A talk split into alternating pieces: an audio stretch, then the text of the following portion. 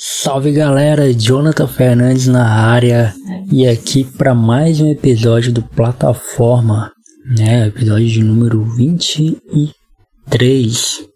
E eu gravei com a Samile, Samile Andrade, uma, uma amiga minha aí, é, inclusive quase vizinha, né? Morou na, minha, na rua da minha casa durante um bom tempo.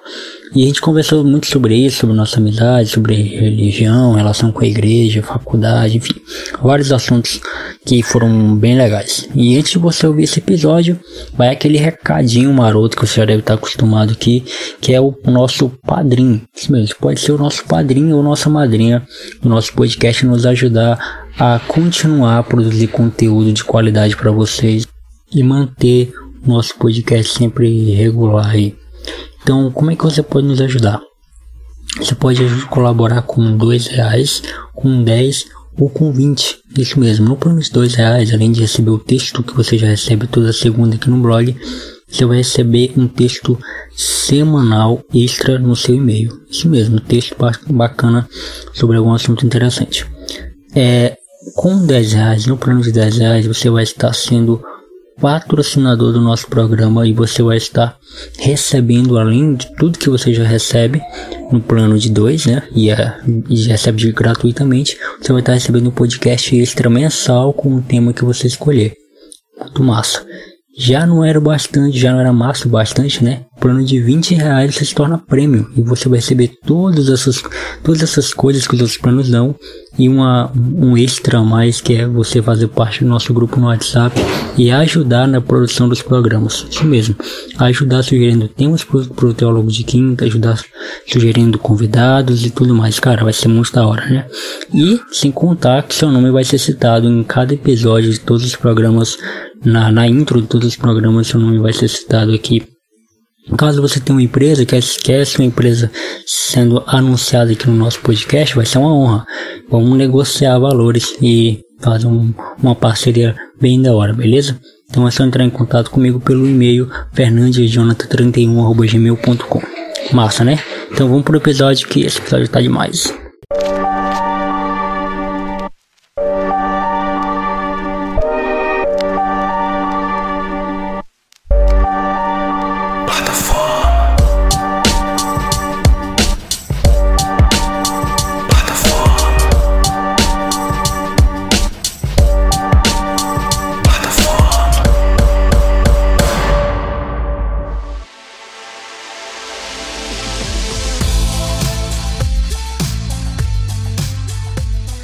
Se apresente para quem não te conhece. Olha quem você é. Ah, meu nome é Samile, eu tenho 20 anos, sou acadêmica de Ciências Contábeis na FAAL, trabalho na loja Casa da Sogra. Se tiver um tempinho, dá um pulinho lá. Então, Samile, a gente vai começar do começo. Tipo, geralmente quando eu trago um convidado que já é meu amigo, a rota que eu traço é como a gente se conheceu, essa é a base para gravar com um amigo. Uhum. Como a gente se conheceu, na sua visão, no caso, né? Porque eu tenho a minha visão de como a gente se conheceu, você tem a sua. Sim. Qual é a sua visão de quando a gente se conheceu? Você lembra a memória assim? Lembro, lembro sim, então. É, eu via sempre a minha vizinha, a Aline Cristina, né? Que foi embora, infelizmente. Uhum. É, eu via sempre ela vindo aqui pra tua casa, eu tinha vontade, só que eu tinha vergonha, né? Eu sempre fui uma pessoa muito tímida. E é, eu lembro que quando ela vinha eu falava assim, ah, se tu for lá pro Jonathan me chame e tal, pra jogar um com vocês. Ela infelizmente nunca me chamava. Mas enfim. É, teve um dia que ela me chamou, só que ela me chamava sempre muito tarde. Os meus pais também nunca não iriam deixar eu vir. Mas é porque eu chegava tarde, trabalho também. É, teve um dia, eu acho que a gente jogou bola. Não foi aqui na frente. Aí foi quando a gente começou a se falar, né? Eu acho que não, mas toda vez que você passava lá na frente de casa eu falava, opa! e foi quando a gente começou a criar laços mais afetivos, o que foi um negócio bem espontâneo e bem bacana. Sim. E graças a Deus estamos aí até hoje. Então, para quem não sabe, essa família ela morava na rua da minha casa, né? Assim como a Aline, que era vizinha dela, inclusive. E você pode ver o episódio que eu gravei com o Giovanni, que é o episódio número 9, que é meu vizinho, é, logo quando eu cheguei aqui, velho, foi muito difícil pra mim, né? Porque, como eu já falei pra vocês, sou uma pessoa muito difícil de fazer amizade. Na verdade, eu não faço, né? As pessoas que fazem comigo. E eu, com o tempo, vou seleciono se eu quero ou não ser amigo daquela pessoa. Então eu sou muito difícil. E eu sei que não parece, mas eu sou. Que nem tudo que parece é. E no episódio que eu gravei com o Giovanni, a gente fala muito disso. Logo quando a gente chegou aqui, o Giovanni foi o primeiro cara que eu conheci. E o Giovanni também era assim. O Giovanni tinha muita vergonha, muito tímido. Então é, foi muito difícil. Então, assim. E fazer. E é engraçado, porque eu sou muito mais fácil de fazer amizade com mulher que com homem. É incrível isso. E deve ser porque eu fui criado por mulheres, né? Então eu, eu tinha várias primas, tinha, tenho ainda, né? Eu convivi muito com esse público, tipo, e com os meninos eu meio que não sabia lidar porque eles têm uma visão assim muito. Eu tinha uma visão muito deturpada da vida, assim, inclusive. Até hoje eu tenho dificuldade com os homens com quem eu me relaciono. Então eu sou bem chato, assim. Com mulheres não, mulher é mais fácil de você conversar, né? E aí a gente, eu e a Samili se falava, é assim, pouca coisa, né? Como vizinhos, ou que nem a Samili falou, opa, tal. Mas tipo, de trocar ideia, eu acho que foi esse dia mesmo que a gente jogava bola aqui na frente, eu tava de férias meu, do meu trabalho. Então aproveitei muito esse período de férias para brincar, para desestressar, que eu trabalhava com telemarketing, então só quem trabalha com telemarketing sabe a pressão psicológica que é. E foi nesse período aí que eu, que eu conheci a Samili. Mas eu lembro, Samili, de você muito indo e voltando para a igreja. Conta pra gente como é que foi esse teu período aí na igreja, que a gente já começava. Cara, eu acho assim que foi uma fase da minha vida que é, eu vivia pra igreja Uhum. e para pro colégio. Na minha época de ensino médio, né? Porque eu moro aqui desde 2013. Então, é, logo quando eu cheguei aqui, eu não fiz amizade com ninguém também, porque eu era muito quieta, muito calada na minha. Tanto que, que eu vejo, tanto que as pessoas gostam de mim e, e reconhecem esse meu lado, né? Gentil e bondoso. Olha, Linda. modesta também. Pode perguntar de qualquer vizinho aqui que todo mundo só vai me elogiar. Disso eu tenho certeza. Uhum. E assim, eu conheci a Aline, né, que virou tua amiga primeiro no colégio. Ela estudava na Criano também. E eu conheci ela já numa briga. Né? Não comigo, mas com amigos meus. Aham. E quando ela chegou aqui, eu achei horrível, porque eu digo, Ela não morava aqui. não, Morava aqui eu cheguei ela. primeiro, foi. E aí, quando ela chegou, eu já fiquei tipo. Escutam maiores de 18 anos? Sim. Eu fiquei tipo, então, puta merda, essa menina. Aí a gente meio que. Eu e a Aline, na verdade, a gente veio se tornar amiga já agora tá com uns dois a um ano atrás, porque eu moro aqui, morava, né, desde 2013 e a gente não se cheirava. Não se cheirava, mas aí é, se mudou uma outra vizinha, a Ana, a Ana Clara, que morava do lado da casa dela. Uhum. E aí nós três se torna, é, nos tornamos amigas, né? E foi através da Ana Clara que eu conheci a Aline. Mas era mais aquela história de. Não é, a gente era amiga da Ana Clara. Sim. Juntas a gente ficava raramente. E aí a Ana Clara conheceu o Adson, que era o nosso líder. Foi quando a gente foi pra igreja, pra célula, na verdade. E eu sei que o tempo foi passando, passando, a gente da igreja, né? Todo mundo se falava normal. E aí foi acontecendo aquela coisa, né? Da falta de qualidade, mas tinha quantidade. Só que foi se acabando aos poucos. É, a Ana Clara saiu primeiro, Uhum. aí depois a Aline, só quem permaneceu foi eu. E assim, a minha vida era pra Deus. Eu cantava, tocava, dançava, fazia teatro. E era uma coisa assim que eu amava, só que chegou um momento, porque a gente vai crescendo, nosso pensamento vai mudando e eu me senti muito pressionada, não quanto a questão de de estar ali e fazer aquilo pra Deus. Sim. Mas o meu líder, ele pressionava muito a gente, tipo, se a gente faltasse culto, eu já ficava com aquela pressão psicológica, meu Deus, vou levar um carão do Hades. Uhum. Ficava com aquilo, entendeu, na cabeça. Então eu vi que eu não tava mais indo pra igreja por causa de Deus, porque era uma coisa que eu tava fazendo obrigada por medo de levar carão do meu líder. Então foi quando aconteceu uns altos e baixos lá, né? Já com muito tempo lá. E aí eu saí de lá. Aí depois que eu saí de lá, eu tô aí, né? Saí, me afastei da igreja, mas não me afastei de Deus. Graças a Deus por isso. Uhum. Assim, tenho a minha. o meu tempo a sós com Ele diariamente. Pelo menos meia hora do meu dia eu entrego para Ele, né? Uhum. Ou mais quando eu não tô muito atarefada, porque faculdade de trabalho não é para qualquer um. Antes eu não acreditava muito nisso, né? Mas é porque eu não vivia nisso. Mas agora, como eu vivo dentro dessa situação, eu vejo que é muito complicado mesmo estudar e trabalhar. Mas assim, é uma coisa que me fez amadurecer muito, tenho mais responsabilidade com tudo, moro sozinha aos 20 anos, é, cuido das minhas coisas, ajudo os meus pais. Mas assim, a minha vida na igreja era um tempo assim magnífico. O que acabou foi a confusão que teve lá, que não veio ao caso agora. Mas uma coisa também que eu, eu penso muito que não era para eu ter saído de lá por causa de confusão, porque confusão e picuinha e fofoca tem em toda a igreja, né? E a uhum. gente tem que superar. Só que eu sou o tipo de pessoa que eu não consigo estar no meio de pessoas que me fazem mal. Por mais que eu perdoe e não tenha nada contra, Sim.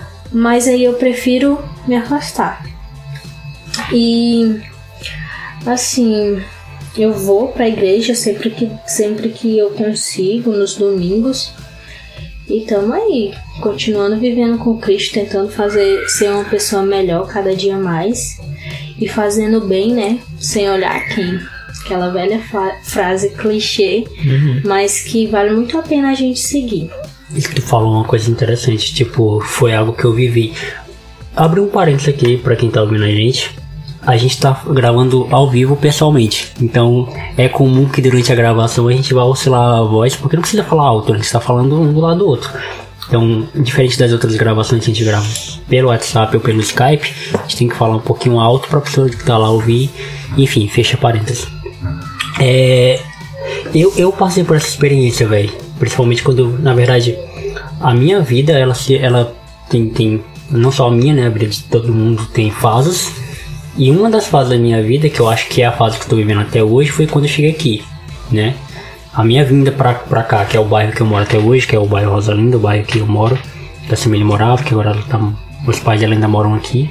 É, é, esse período de transição que eu não costumo, eu não chamo esse período de fase adulta, porque eu vim pra cá ainda adolescente. Uhum. Eu vivi muitas coisas da minha adolescência aqui, inclusive. Eu tenho uma relação com esse bairro bem da hora, assim como eu tenho com o meu anterior, que foi a minha infância, que eu vivi lá. É, sabe aqueles programas de TV que, que quando o cara é famoso, fala, vamos voltar ao bairro de infância do, uhum. do carinha. Eu imagino que um dia, quando eu estiver com 40 e poucos, 50 anos, eu vou querer voltar lá ao meu bairro da minha infância e ver como é que ele tá. E, mas assim, e eu, a minha vida desde os meus 11, 12 anos que eu, que eu lembro, é dentro de igreja, sabe? Uhum. 12, 13, 14, 15, 16, enfim. E, e eu corri um risco que muita gente corre e muita gente correu e tem muita gente que. E é triste quando eu falo isso, porque tem muita gente que não se encontrou, sabe? Depois que se perdeu, não se encontrou mais. Eu acho legal Sim. quando você fala, não só você, mas quando muita gente fala, ah, eu saí da igreja, mas eu não me perdi de Deus. É legal quando a, as pessoas têm essa noção. Mas no meu caso, quase que eu não consigo, sabe? Uhum. Porque assim, uh, e aqui já entra aquela, aquele meu teor crítico, né, com a igreja vocês que são meus ouvintes já conhecem. Uh, eu passei muito tempo escravo do sistema religioso, sabe? Do sistema igreja. Que é isso que você acabou de falar, prestar contas para um líder. Eu não prestava contas para Deus. Quando eu não orava, eu não me sentia culpado. Mas quando eu não obedecia o meu líder, eu me sentia culpado. Exatamente. E é estranho isso, porque você serve a um homem, você não serve a Deus. E eu passei muito tempo nisso, velho. E tipo, chegou num ponto da minha vida só que aí é claro, né? Tem aquele misto de que você é muito novo, você não entende muita coisa, então você é meio que doutrinado a fazer certo tipo de coisa. E geralmente quando as pessoas falam, é, você que já foi de igreja sabe disso. primeiro amor, aquela coisa de primeiro amor. Esse uhum. primeiro amor nada mais é do que você acabou de chegar numa empresa e você está recebendo seu primeiro salário.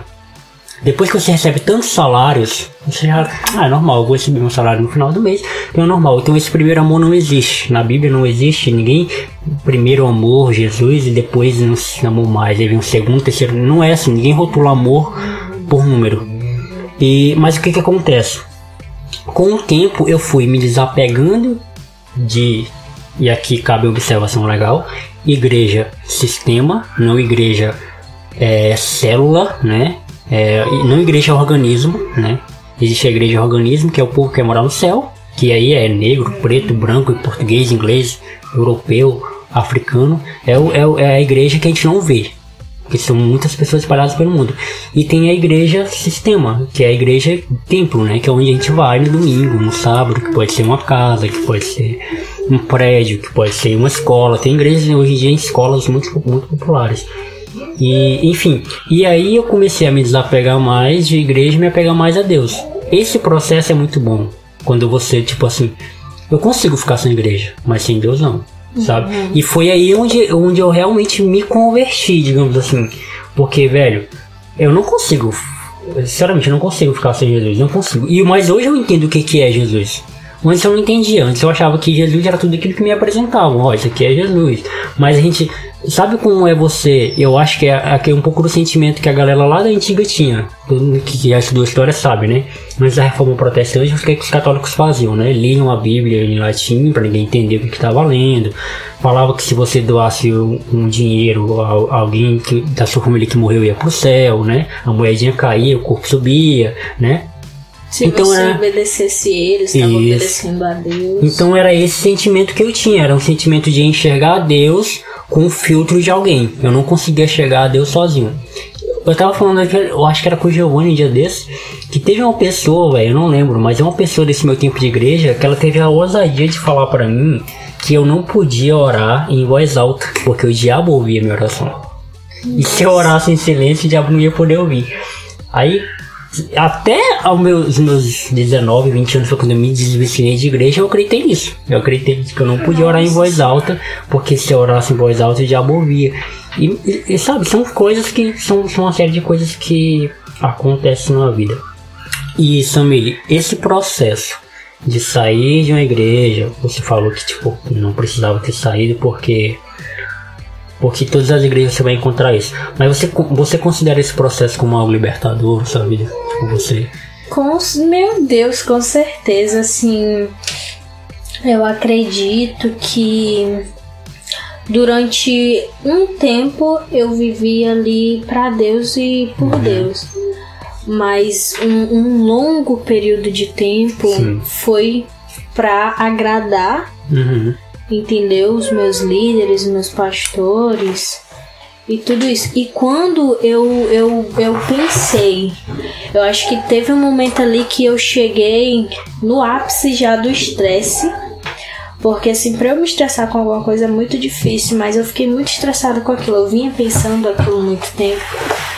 E eu pensei assim, não, isso tá errado isso tá errado, não é assim. E aí eu, eu, eu me dei conta do que eu tava fazendo, que não era não era para Deus que eu tava fazendo. Uhum. Porque eu tinha medo, entendeu? Medo dele. Eu, eu, eu, eu não sei o que acontecia. Eu sei que se eu fazer alguma coisa de errado, de não ir pro culto, de e se faltasse, ele ficava muito bravo. É, qualquer coisa que eu fazia, a primeira coisa que me vinha no pensamento era ele. Foi quando eu, eu tive uma conversa com, com a minha tia, que é quase uma mãe, e ela é da igreja também. E eu contei pra ela a situação, né? Eu disse, tia, eu não faço mais as coisas assim, com alegria, com aquela alegria do uhum. começo que eu fazia para Deus e tudo porque eu faço com medo de ele brigar comigo e eu tinha que estar tá lá. Os cultos eram é, sábado, domingo, terça e quinta. Sim. Tinha que estar tá todos esses dias da semana lá. Uhum. Se não tivesse, puxão de orelha. Minha filha, que você tá se desviando, que isso, que aquilo. E não é assim. Sim. Eu tenho certeza que Deus não ia é, me castigar por uhum. eu ter uhum. faltado um dia, por eu estar tá cansada demais. ah, você tá cansado, é obra do diabo, é obra do. Não é assim as coisas, entendeu? A gente é ser humano, a gente tem as nossas necessidades também, a gente cansa às vezes, a gente tem que se respeitar. E assim, eu aprendi muito com isso, porque depois que eu saí, eu depois que eu não não que eu tenha me revoltado, mas que eu abri os meus olhos para aquela situação, eu vi muitas coisas que eu fechava os olhos, entendeu? Sim. Para não ver. Uhum. Parecesse que eu fechava e eu abri os meus olhos e vi que não era aquilo que eu queria para minha Uhum. vida. E assim, eu acredito muito que Deus ele se importe com o que tá no nosso coração. Claro. Porque na Bíblia diz também que a gente tem que fazer a o- as, o- as obras, tá ali dentro, ajudando na obra. E eu pensei, por que não fazer, é, continuar com Deus, não tá naquele lugar onde eu não me sinto bem Uhum. e fazer as coisas fora. Assim, a questão de ajudar um necessitado, de, de levar uma palavra de conforto, entendeu? Uma palavra de Deus ou qualquer coisa do tipo. Assim, que deixa as pessoas bem melhor, que ajude em alguma coisa. Então foi algo libertador pra mim, porque parece assim que eu estava amarrada a correntes e me libertei. Sim. Então é uma coisa assim que eu, eu parando pra pensar foi um divisor de águas na minha vida, Sim. entendeu? Ter saído assim de lá. Não pela igreja, não pelas pessoas, porque as pessoas eram maravilhosas, a igreja era assim um lugar abençoado. Mas tinham algumas pessoas, tinham algumas situações que me faziam não se sentir bem. Sim. Então eu, eu me libertei, eu me senti assim liberta e até hoje estou aí. Sem aquela pressão de, de, de ter que estar ali sempre, de estar devendo alguma coisa para alguém, Sim. entendeu? Então é uma coisa que, meu Deus, eu, eu sou muito daquele negócio de que Deus ele se importa com o que tem no meu coração, Uhum. não no que eu tô ali fazendo as outras coisas, entendeu? Se ele sabe do meu coração, então tá tudo bem, tá tudo perfeito. Até porque você pode fazer um, um bem, mas com coração mal, né? Exatamente. Muita gente que faz, tipo, caridade, mas com coração egoísta, esse tipo de coisa. É. É, é, é legal isso, porque assim, é um pensamento que eu tenho já há muito tempo. Inclusive, eu até cheguei a escrever sobre isso é, um trabalho de faculdade meu. Uhum. Que é, eu, eu vou fazer uma comparação, tipo, para quem gosta de futebol, vai entender o que eu queria falar. Você também vai entender. Mas assim, ah, uma partida de futebol, quando um jogador vai cobrar um pênalti, a gente, 90% a gente é, é gol. O cara vai fazer o gol, né? Pênalti é 90% ou mais de chance de acertar, né? E por outro lado, o goleiro tem muito menos chance de pegar, né? Mas você observa que, por exemplo, quando o goleiro é bom, ele pega muitas bolas de chute de longe, né? Por quê? Porque ele tem a visão ampla. Ele tem muito mais espaço. Ele, ele, ele consegue se mover com mais facilidade. Ele não tem um limite. Que é no pênalti ele tem um limite, ele só tem que ficar na linha, ele não pode ultrapassar a linha. Então ele tem muito mais visão, ele tem mais envoltura, ele tem tempo, ele tem eh, observação, ele tem tudo mais, tudo mais além. E no pênalti não, o pênalti é uma limitação. Trazendo isso para o sistema igreja, que aí eu, já, aí eu já parto do princípio de que tudo que é sistema é limite, é limite, né? é algo que te limita. E tudo que é sistema tem um objetivo de se beneficiar, mesmo que esse benefício próprio vá, vá causar o, o, o- o prejuízo de outro, né? Porque o, o sistema tem que ficar intacto, o sistema tem que ficar perfeito. Ah, mas a gente vai precisar sacrificar o tempo de alguém. Não importa, o sistema tem que ficar perfeito. Ah, mas fulano é, vai ter que sair do curso de balé dela. Não importa. O curso de balé dela que se foda, o sistema tem que ficar bonito. Sabe? Então, o que que eu aprendi saindo da, da- do sistema foi. Eu não aprendi a odiar o sistema, não. Na verdade, eu aprendi- a criticá-lo, coisa que você não pode fazer. Dentro da igreja, você não pode criticar a sua igreja. Você não pode dizer que a sua igreja tem falhas. Você não pode dizer que a sua igreja tem erros. Você não pode dizer que o sistema da sua igreja. Eu olho para pessoas que hoje estão dentro da igreja, eu olho, eu, eu conheço. Eu olho pro olho daquela pessoa, eu sei que ela não está indo para a igreja com gosto. Eu consigo identificar no olho dela que ela Pô, ela queria estar tá fazendo outra coisa além daquilo ali. Eu já cheguei a conversar com pessoas, a gente tá numa roda tipo de tereré conversando, e ela a gente tá marcando alguma coisa, tipo um churrasco, sei lá, e a pessoa olha para mim e fala: "Ah, não, mas tem um culto". Sabe? Quando alguma coisa é boa, gente, você não olha, ah, ah não, com um olhar de tipo, desprezo. Uhum. Então quando você faz isso é porque você não queria estar ali. Você faz porque tem a pressão da sua família, que acha que se você sair da igreja você vai virar um, virar um pervertido, que é questão de caráter, não é questão de igreja. É, tem a pressão dos seus líderes, seus pastores, que fala que te pressionam direto e tipo te a, a, a, se apossam do poder da palavra, né? É, que tende de persuadir, da mesma forma que ele te persuadiu a levar para a igreja dele, ele está te persuadindo a, a te manter dentro da igreja dele. E tem, e tem a pressão, a sua pressão, que é a pressão que você joga sobre você mesmo. Ah, eu não posso sair da igreja porque a igreja me faz uma, uma, pessoa melhor. Eu acho que tem até uma questão de moral, né? Por exemplo, se eu faço parte de uma igreja, eu sou melhor do que fulano que não faz parte. Tem até uma questão de moral, de, de querer levantar o autoestima e dizer, ó, eu sou melhor que você, porque eu canto na igreja, porque eu prego na igreja, porque eu faço N coisas na igreja. E, e isso é, é difícil, velho, porque assim, como é que você vai chegar para uma pessoa e dizer para ela que ela precisa sair dali? Porque aquilo ali é ruim para ela, porque aquilo ali é um sistema que escraviza ela. Mesmo ela sabendo que aquilo ali é ruim para ela, mesmo ela sabendo que aquilo ali é, é algo que que vai trazer consequências para ela no futuro, tem muita gente falando para ela: não, não, esse é a voz do inimigo, esse é a voz do diabo.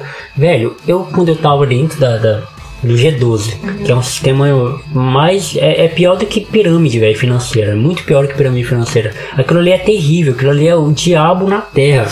Sabe? Eu não podia, velho. Vocês todo mundo conhece, né? A banda Rosa do Saron. Sim. Eu não podia ouvir Rosa do Saron, porque era católico. Nossa. Entendeu? O pastor olhou para mim e falou: Ó, você não pode ouvir Rosa de Saron, porque quando Rosa de Saron tá cantando, eles cantam para Maria. Sabe? É, é, era desse nível. Eu não podia ter amigos que não eram crentes. Eu só poderia, eu só podia ter amigos que eram da igreja.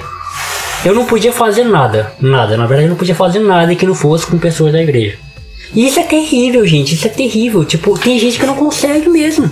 Tem gente que vira ateu, tem gente que vai se desvia, entra pra cachaça, tem gente que, que vai pro mundo do crime, tem gente que e a gente acha que é besteira isso, mas não é besteira. Porque você está dentro de um sistema que está toda hora te falando que você deve ou não deve fazer. Sabe uma coisa que, que é uma estratégia todas as igrejas, né? Não, não vou falar todas que estou generalizando, né?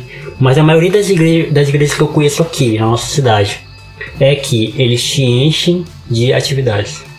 Uhum. para você não ter tempo de fazer nada além da igreja. Exatamente. Eles te dão um carro, eles te dão um grupo para você entrar, para cantar, para fazer isso, para fazer aquilo. Eles te dão atividade na segunda, na terça, na quarta, na quinta, na sexta, para você não ter tempo de marcar nada uhum. fora da igreja. Uhum. Entendeu? E é com base nisso aí que eles vão poder preencher o teu, teu currículo lá de, de presença. Você tá vindo, se você tá frequentando, mas quantas vezes, Samile, você já precisou de alguém para contar algum anseio seu? Quantas vezes você já precisou de alguém que te ajudasse a pagar uma conta? Inclusive, ah, tô péssimo financeiramente.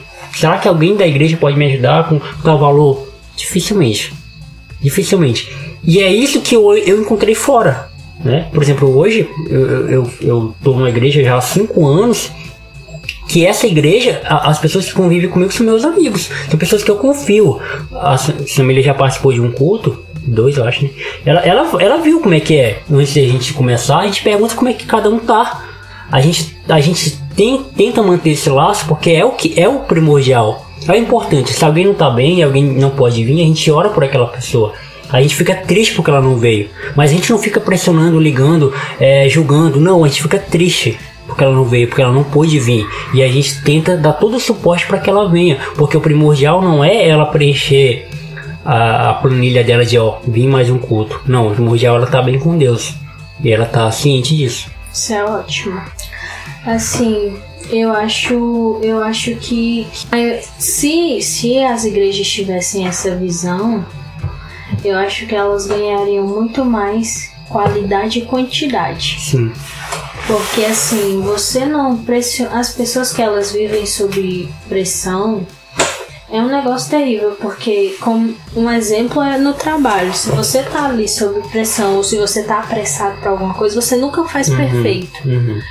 Entendeu? Então, se as igrejas, eu acho, eu acredito, né, que se as igrejas adotassem essa questão de não pressionar os, os- as pessoas que frequentam aquele lugar, se elas não é, colocassem isso como obrigação das Uhum. pessoas, eu acho que as pessoas elas realmente iriam por vontade própria. Sim. E elas iam Não. conhecer Jesus de fato. né? Exatamente, elas não iriam por ah, eu vou porque se eu não for, Deus vai me castigar. Não é assim as coisas, entendeu? Uhum. Eu acredito que o nosso Deus ele é um Deus de amor, ele é um Deus de paciência, de, de flexibilidade. Sim, sim. E eu acredito muito que ele fosse entender, assim, mas assim, é, para as pessoas que, que Deus reconhece bem o coração, entendeu? Assim, as pessoas que realmente querem estar ali, querem estar na presença. É, se não tivesse essa pressão, acredito que teria muito mais quantidade e qualidade nas igrejas, porque as pessoas fariam por amor. O, o que dá a saúde da igreja é a centralidade de Cristo. É uma coisa que eu aprendi com o Mark Dev, inclusive. É um plantador de igreja norte-americano. Ele fala isso num dos livros dele. É, não existe igrejas saudáveis sem, sem Cristo como centro. E como é que eu identifico que em uma igreja Cristo é o centro? Quando mais nenhuma outra coisa é. É simples. Quando mais nenhuma, coisa, nenhuma outra coisa é. Quando o primordial na igreja é manter a flexibilidade de culto, é manter a rotatividade de culto. Quando o primordial na igreja é o louvor, quando o primordial na igreja é, é a estética, é a decoração, quando o primordial na igreja é o dízimo, é a oferta, Cristo já não é o centro, né?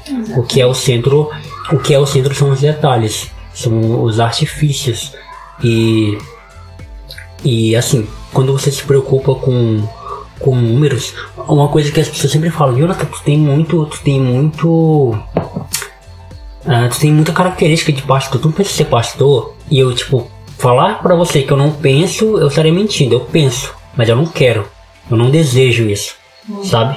Eu, eu não anseio por isso, porque eu sei que é difícil pastorear. É, é um trabalho árduo e você precisa realmente ter uma coisa que eu não tenho. A gente tava até falando antes de começar a gravar, né? Porque é paciência. Eu tenho pouca paciência. E, e eu não penso, mas assim, se um dia Deus realmente quiser me, me dar essa função, se ele realmente não, eu não tenho que escolher para isso. Você vai ter que ser pastor. Amém. Eu não sei quem sou eu para falar alguma coisa diferente, né? Amém. Mas a minha oração todos os dias vai ser Deus, me dê uma igreja pequena. Que eu, cons- que eu tenho condições de visitar a casa de cada um, de poder amar cada um. Eu não quero ter uma igreja grande, sabe? Eu não quero ter uma igreja onde eu não conheço as pessoas. Eu não quero ter uma igreja onde as pessoas me conheçam somente de me ver de longe, sabe? Eu quero ter relacionamento com as pessoas. E eu vejo pouco isso. Eu vejo muito pouco. As pessoas terceirizam esse trabalho, né? E mudando de assunto, e aí a gente, já que a gente não tem muita coisa pra falar daqui, né? Quando a gente se conheceu aqui no bairro, então a gente fica mais amigos logo quando você se muda, né? Pois é, Você- infelizmente. Passou a vir pra cá, é, é porque assim, vamos, já que a Aline tá na história, a gente tem que falar um pouco da Aline. Boa. Eu era muito amigo da Aline, a gente passou muito tempo. Foi mal. Isso vai pro ar. Espero que ela não escute. Aí eu, eu fui, era muito amigo da Aline, aí, tipo, carne Agora é meu. Ah. Aí, aí ela vinha pra cá quase que toda vez, toda semana. Eu chegava do trabalho, tipo, mandava mensagem pra ela, fazia comida e tal, mandava mensagem pra ela, ela vinha pra cá, né? Jogava um, conversava e tal. E a gente. E a Aline foi embora, né? Aí eu fiquei algum tempo indo lá pra casa dela também, ela veio, veio pra cá algumas vezes. E aí eu fiquei órfão de amigas, né? Aqui no bairro. Tinha o Giovanni, né? Mas o Giovanni, enfim, passou por um período também meio conturbado na vida dele. E aí a Samile começou a vir pra cá também, a gente começou a criar essa amizade, mas demorou pouco tempo ela também foi embora. Aí eu fiquei mal, mais uma vez órfão de amigas. Claro que nunca eu abandonei você. Calma. Aí abandonou por um período. E aí a Samile é, reaparece, né? Ela vem pra cá alguns finais de semana. Teve uma vez que fui pra lá também. E aí, nesse período, a Samir foi morar sozinha e eu queria já começar daí, antes de passar por um ponto maior. Eu queria já começar daí. Como é que é, velho? Esse status, digamos assim, de morar sozinho, assumir responsabilidades, enfim. Cara, eu vou te falar, no começo eu fiquei meio, meio assustada, né? Porque eu comecei a. Fa eu, assim. Vou resumir, né?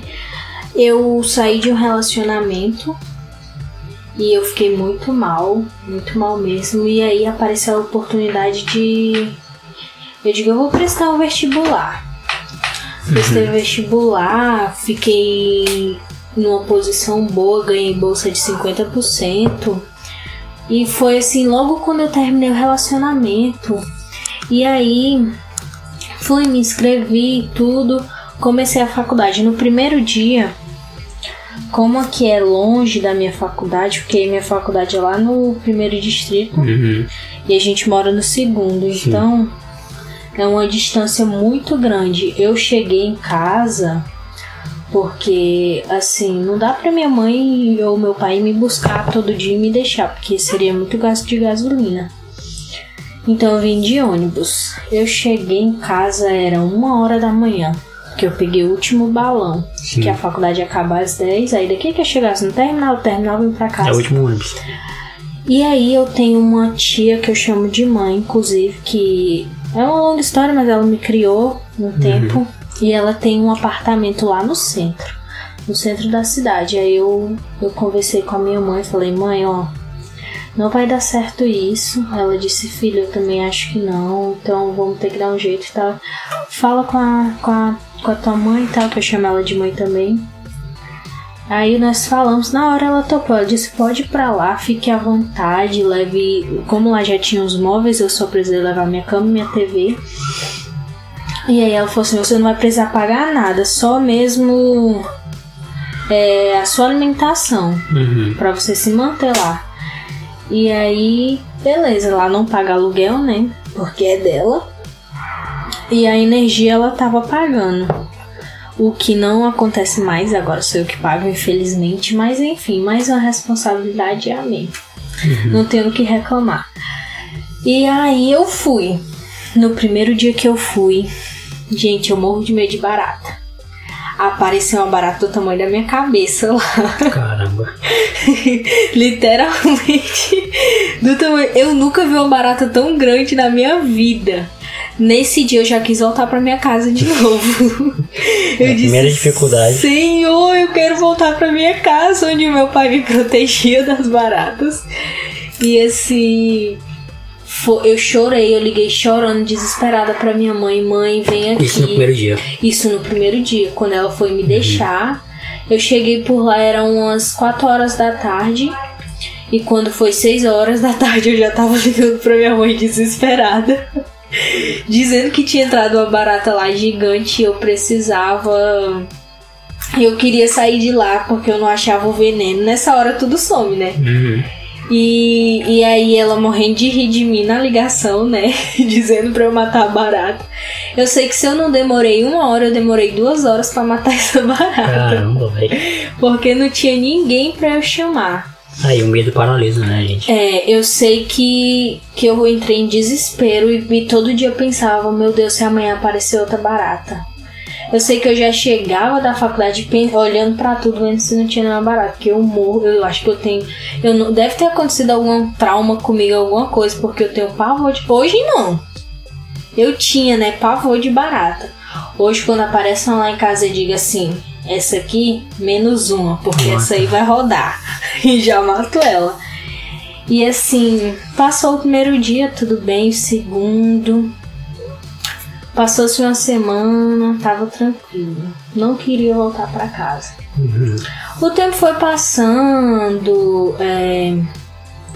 eu, eu consegui um emprego também, né? Logo assim, foi tipo uma reviravolta. Quando o meu relacionamento acabou, eu comecei faculdade, comecei a morar sozinha e o meu emprego tava bombando lá no meu emprego, todo mundo sempre me elogiando e tal, porque eu sou uma pessoa assim, as pessoas dizem que eu sou uma pessoa muito inteligente. Eu digo, não, eu não sou inteligente, eu sou uma pessoa esforçada.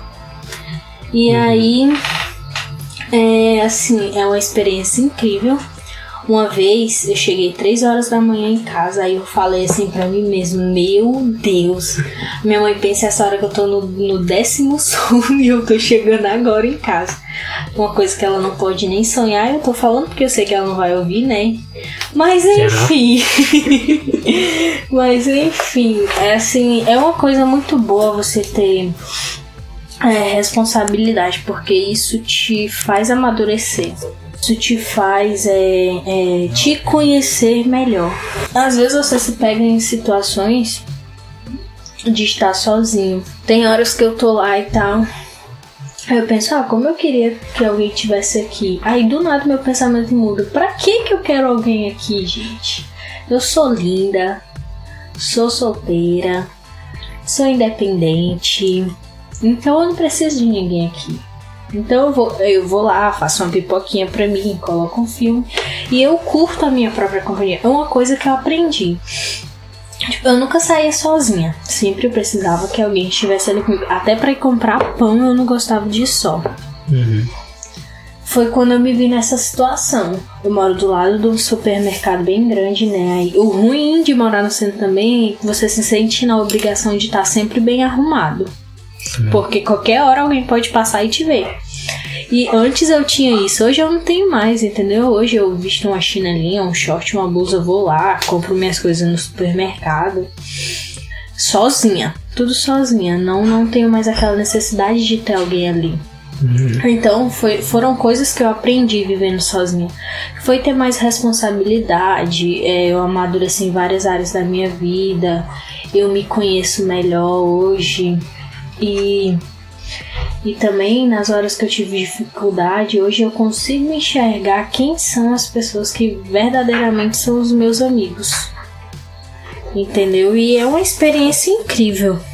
Assim, o, os planos da minha mãe, né, são que quando eu me forme eu volte para casa. O que eu tenho que dizer, o que eu tenho que dizer para ela que é uma coisa que eu acho que não vai mais acontecer, se Deus quiser. Sim né, que daqui para lá eu já vou ter condições de ter comprado até uma casa para mim, porque eu planejo muito tudo que eu vou fazer. E se bem que as coisas nem sempre saem como planejado, mas eu acredito que vai dar certo. Então é seguir com fé aí. Então, essa questão de, de morar sozinho, tipo, comecei com o Brian, né, no episódio 20. Ele falou que uma das grandes dificuldades que ele teve que no caso do Brian foi mais pesado, né? Que ele saiu de, de Rio Grande, né, no interior do Rio Grande do Sul, para São Paulo. Então ele saiu de uma realidade para outra, né? Rio Grande, do, Rio Grande era interior do Rio Grande do Sul. Então sai de interior para vir para uma metrópole, né? Que é uma, uma das principais é, do, do, do, país. Então ele falou que teve um momento na vida dele que ele meio que sentiu, sentiu só, assim, sabe? Questão de rotina também, inclusive. Uma outra amiga minha, Priscila, ela falou que quando ela foi, ela foi morar só muito cedo. E ela disse que uma, que é uma, grande, uma das grandes dificuldades foi a imaturidade para tudo. Tipo, não saber lidar com coisas, sabe? Não saber controlar gastos, é, não saber controlar a rotina, né? Comer mal, dormir mal. E, e eu sou um cara muito disciplinado, assim. Óbvio que eu tenho minhas falhas que todo mundo tem, né? Às vezes eu como mal, às vezes eu durmo mal também. Mas assim, acredito que no sentido de, de equilibrar as coisas eu não vou ter tanta dificuldade. Por outro lado, eu vou ter bastante dificuldade em organizar coisas que eu nunca tive, nunca precisei organizar. Sabe? Então, cuidar de coisas, por exemplo, coisas que são bem burocráticas de uma casa, como fazer a própria comida, é um ponto, né? É, ajeitar a encanação da água, né? Também é, coisas assim que a gente vê nossos, nossos pais fazerem, mas a gente mesmo nunca fez, que nunca precisou. Mas na sua própria casa você vai precisar fazer, porque é só, se, não, se não for você é quem, uhum. né? E, e também associou-se esse período de morar sozinho com a faculdade, como você bem disse. Uh, isso te fez crescer, né? Como você já deixou bem claro. Mas você observa que esse período de mudança, esse período de transição, não só mudança de casa, mas também mudança de, de nível de vida, digamos assim, é uma, uma introdução a, a um ambiente acadêmico e também ao trabalho, que é uma coisa que, poxa, o que o trabalho faz a gente crescer, velho, é algo que hum. só quem já trabalhou sabe, né? E você percebe que essa mudança te fez ser a pessoa que você tá se descobrindo hoje ou você ainda tá nesse processo assim? Cara, assim, eu, eu assim, eu sou uma pessoa muito tranquila. Então, é, eu acredito que eu consigo lidar com, com todas as dificuldades que me acontecem, porque eu sou muito centrada. Eu traço os meus objetivos uhum. e vou lá e consigo fazer. A única coisa que eu não consigo fazer é ser fitness. Uhum. Mas enfim, não vem ao caso. E assim, eu sou uma pessoa que eu penso muito nos pós e nos contras. Então, tudo que eu vou fazer, eu penso muito, tudo que eu vou falar, eu também penso muito. E eu procuro fugir dos problemas. Hum. Então eu vivo uma vida tranquila, entendeu? Eu trabalho casa, é, casa, faculdade, faculdade, casa. Então hoje é para isso que eu vivo. Para o meu trabalho, para minha faculdade e só. E assim, eu agora eu vou entrar de férias, graças a Deus. E eu já coloquei na minha cabeça que o tempo de aproveitar vai ser nas férias. Fora isso, o foco é a faculdade, o foco é o trabalho e assim ajudar os meus pais. Eu quero estar num patamar que eles não precisem mais trabalhar. Sim, sim que eu até conversei contigo recentemente sobre isso, uhum. né? Eu quero que eles não trabalhem mais, eu quero poder é, dar de presente viagens para ele, eles, porque eles nunca saíram daqui. O meu pai ele estudou só aqui até a quarta série. Uhum. E, só que ele é um cara inteligentíssimo. Sim. E a minha mãe já tem ensino superior, é professora e tal, mas ela nunca saiu daqui também, para nenhum lugar. Acho que o mais longe que a gente foi foi pro pa Belém do Pará. Uhum. E eu nem me lembro mais, porque eu tinha o quê? 3 anos de idade.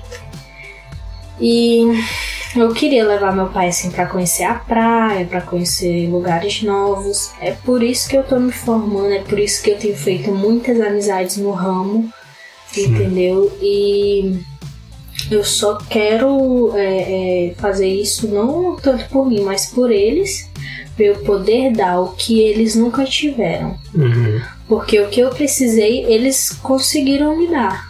Entendeu? O principal foi a educação, o que eu agradeço muito. Mas, assim.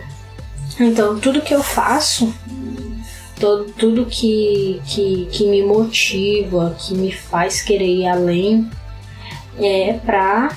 é por eles. Uhum. Não tanto por mim, mas por eles. A gente precisa, né, desse, dessa motivação, né? para fazer com que a gente continue, tipo, fazendo as coisas, né? Para que a gente continue é, acordando cedo, fazendo as coisas. E, porque senão vira uma coisa meio que, pô, não, por que, que eu tô fazendo isso, né? E vira automático. Muita gente faz, muita gente faz um monte de coisa que não sabe por que que faz. Então é legal ter essa motivação, é legal, tipo, sabendo, eu tô por aqui, eu tô aqui fazendo isso por um motivo muito maior.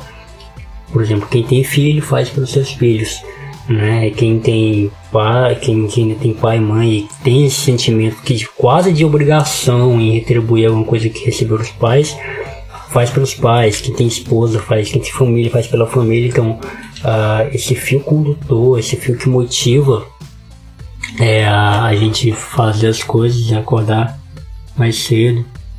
É, acordar mais cedo e, e, e, procurar ser melhor naquilo que a gente, que a gente faz. É, é muito importante. E acaba que no meio desses processos a gente acaba descobrindo outras motivações, né? Eu lembro que, por exemplo, quando eu comecei a trabalhar, óbvio que todo mundo trabalha por uma necessidade, né? A gente trabalha por uma, por uma necessidade, ter dinheiro e tudo mais. E, mas assim, com durante o tempo na empresa, eu, eu, eu passei a trabalhar com gosto, porque eu gostava daquilo que eu fazia, e também para ajudar a minha empresa, sabe? Ajudar é, batendo metas que precisavam ser batidas, é, chegando no horário. Eu não lembro de nenhum momento, nenhuma uma vez que eu que eu cheguei atrasado por desleixo meu, sabe? Eu sempre mantive essa preocupação de até, por exemplo, até hoje eu saí, tava fazer um ano que eu saí da empresa, mas até hoje o meu relógio ele é adiantado por conta da empresa, sabe? Porque o meu relógio era sempre adiantado com o horário da empresa para evitar chegar atrasado, que é uma coisa que eu odeio bastante, chegar atrasado e que as pessoas cheguem atrasadas também, onde é para chegar atraso é algo que eu pego muito no pé, assim.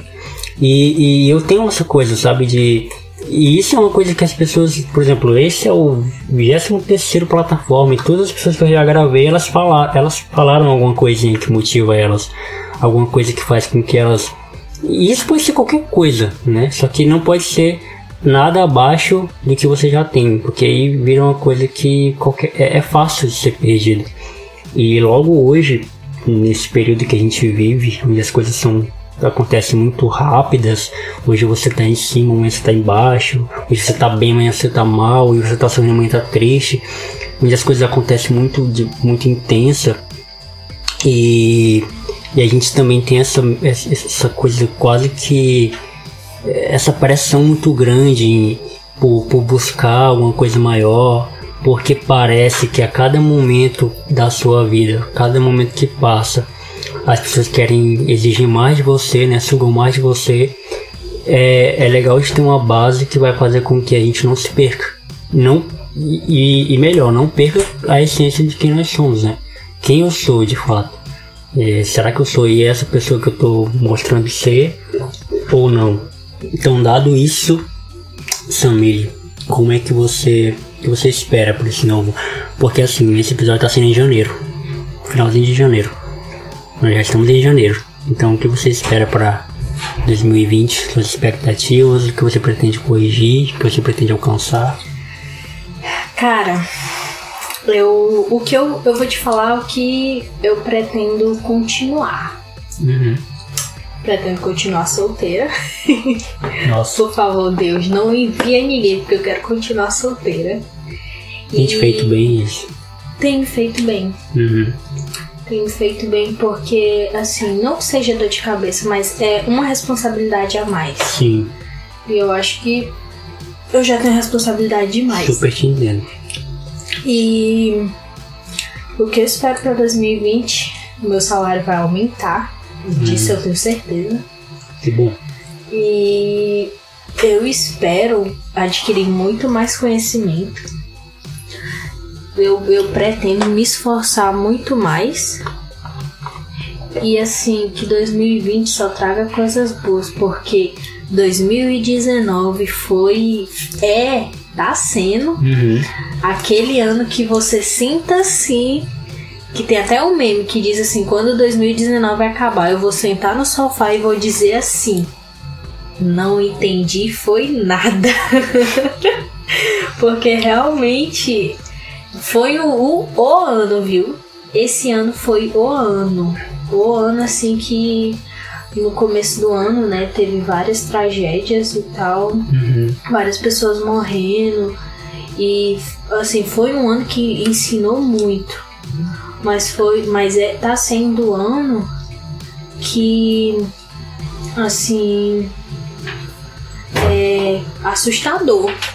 Sim assustador e, e, assim, nos ensino, tem nos ensinado muito, mas eu acredito que nos assustou muito mais. Uhum. E eu quero assim que o ano termine com chave de ouro, que ano que vem eu consiga a minha tão sonhada viagem, porque eu também nunca viajei, né? E assim, que Deus esteja na frente sempre e que Ele abençoe todas as nossas decisões. Amém. Então é isso. Esse foi o Plataforma 23 com a Samile Andrade. Eu adorei, é, me chama sempre. Espero que a galera tenha gostado. Cima de suas considerações finais, que você deixe para os nossos ouvintes. É, as redes sociais da Samília vai estar aqui na descrição. É isso, espaço é seu. É, então, galera, eu agradeço muito, te agradeço, Jonathan e tal. E, hum. e é, o que eu tenho para dizer, uma frase que eu sempre uso, inclusive se vocês forem olhar nas minhas redes sociais, tem todas elas, tanto Facebook, Instagram, WhatsApp, Twitter, que ela diz assim: é, não crie expectativas, crie fé porque ela move montanhas.